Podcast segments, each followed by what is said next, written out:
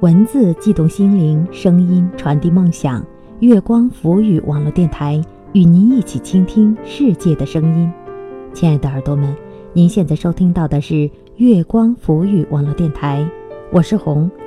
今天与您分享的文章是《有话请直说，何必绕弯子》，作者秦台。耳朵们可以在新浪微博查找“月光浮语网络电台”，也可以关注公众微信号“城里月光”。让我们的晚安曲陪你入睡，有话请直说，何必绕弯子？作者：琴台红，此刻与您共享。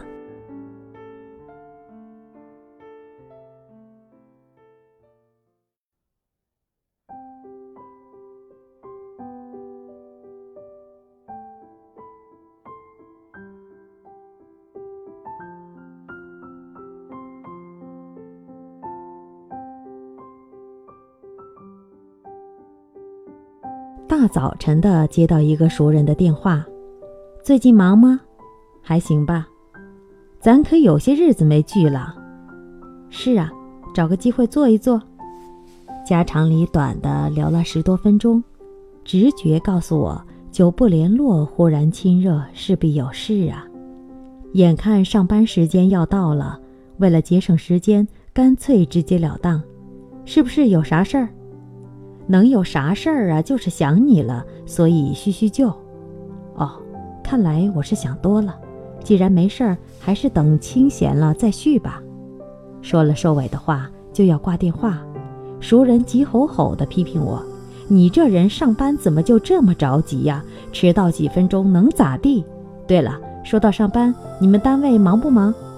忙啊，当然忙了。任务多，人员少，能不忙吗？”既然这么忙，干嘛不招点人呢？谁不想招啊？可合适的不太多。怎么不太多？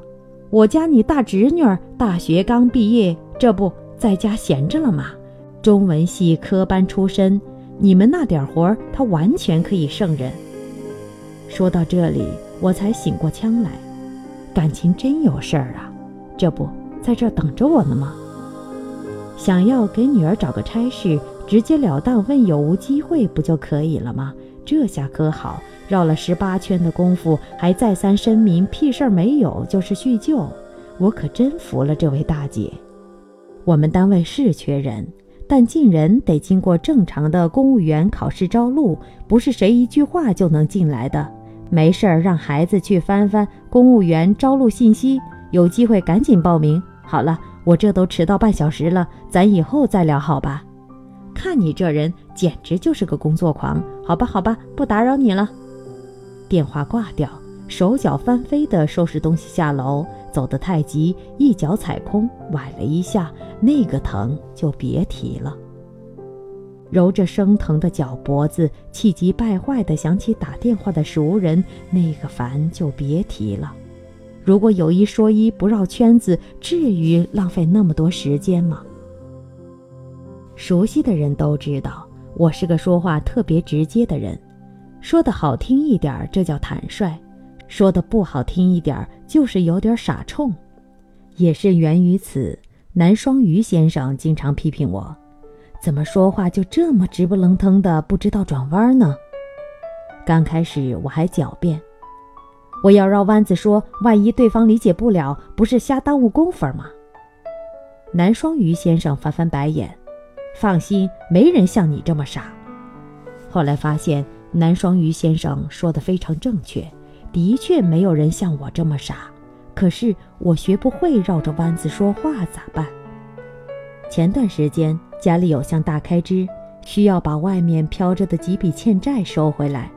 我自告奋勇地打电话：“哎，最近我家里要置业，你手头要是富裕的话，把之前欠的钱给凑凑吧。”对方哼着哈着应了，电话刚挂掉，南双鱼先生气急败坏地发声了：“有你这么说话的吗？怎么了？欠债还钱天经地义呀！”南双鱼先生白我一眼，打第二个欠债人的电话：“哥啊，最近好吗？咱可有时间没见了。”“是啊是啊，都是瞎忙。对了，你最近忙啥了？”巴拉巴拉，热火朝天的说了十几分钟，这才说到正题。这不，最近想买套房子嘛，手头有点紧。你也真是手头紧，还买什么房子？又不是没地儿住。对方清清楚楚的声音传过来，南双鱼先生张口结舌：“我不那什么嘛，那什么？现在房价正高，你可千万别买，买了万一砸手里可就亏了。”南双鱼先生张张嘴，半天没说出话来。那哥们儿倒利索：“兄弟，我这儿还有点事儿，咱以后再聊啊。”拿着只剩忙音的电话，南双鱼先生脸气得跟个紫茄子似的。我笑得前仰后合。他不是委婉吗？他不是喜欢绕圈子吗？好啊，绕吧。委婉半天，欠债没收回，反倒浪费了十几分钟的电话费。我承认说话是门艺术，但必须得违反含蓄才算艺术。直截了当，有一说一就不艺术了。明明想要表达的是 A，非要绕过 B，再绕过 C，然后才切入正题。更让人抓狂的是，很多时候明明已经饶过 B 和 C，该说 A 了，依然不直截了当，非要在 A 上再蒙上几层薄纱，让你猜着心眼儿的听话听音。于聪明人而言，可能立刻就心领神会，触类旁通了。可对于类似我这种智商比较让人捉急的，就白瞎了。您那厢啰里啰嗦大半天，我这厢一头雾水，这都麻对麻呀？您老人家到底要说啥？刚上班那阵儿，我所在的部门人精扎堆儿，对于资深人精来说，凡事只说三分是习惯，至于剩下那七分，全凭你的领会了。人精和人精打交道，这种把戏可以 PK 的特别爽，很多时候甚至不用三分力度，只是蜻蜓点水般，对方就心领神会了。然后兵来将挡，水来土掩，闪展腾挪，十八般武艺，七十二种兵器，那叫一个眼花缭乱。可惜的是，人精之间过招，看懂的只有同类项。像我这种职场小菜鸟，只能一惊一乍，怎么好好的一句玩笑话就恼了？怎么看似无足轻重的一句话就急头歪脸了？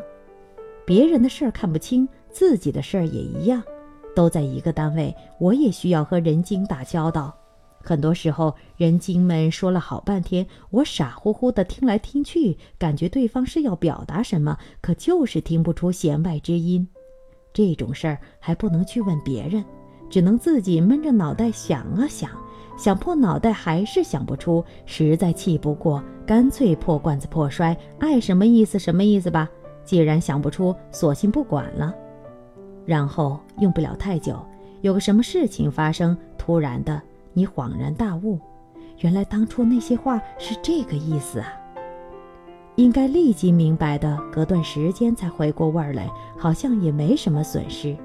慢慢的发现，很多别人绕圈子的话，听懂和听不懂并无太大干系。这种事儿经历多了，索性放开手脚，只要有事儿，您不有一说一，就是听明白了，也和您装糊涂。不是不配合，而是受不了这种转弯抹角的揣着明白说糊涂话。语言的作用是什么？不就是表情达意吗？有一说一和有一非得先绕到十再说回来，真有那么大意思吗？有人说，说话会绕圈子是心眼儿多，我不觉得这是心眼儿多，我觉得这是病，得治。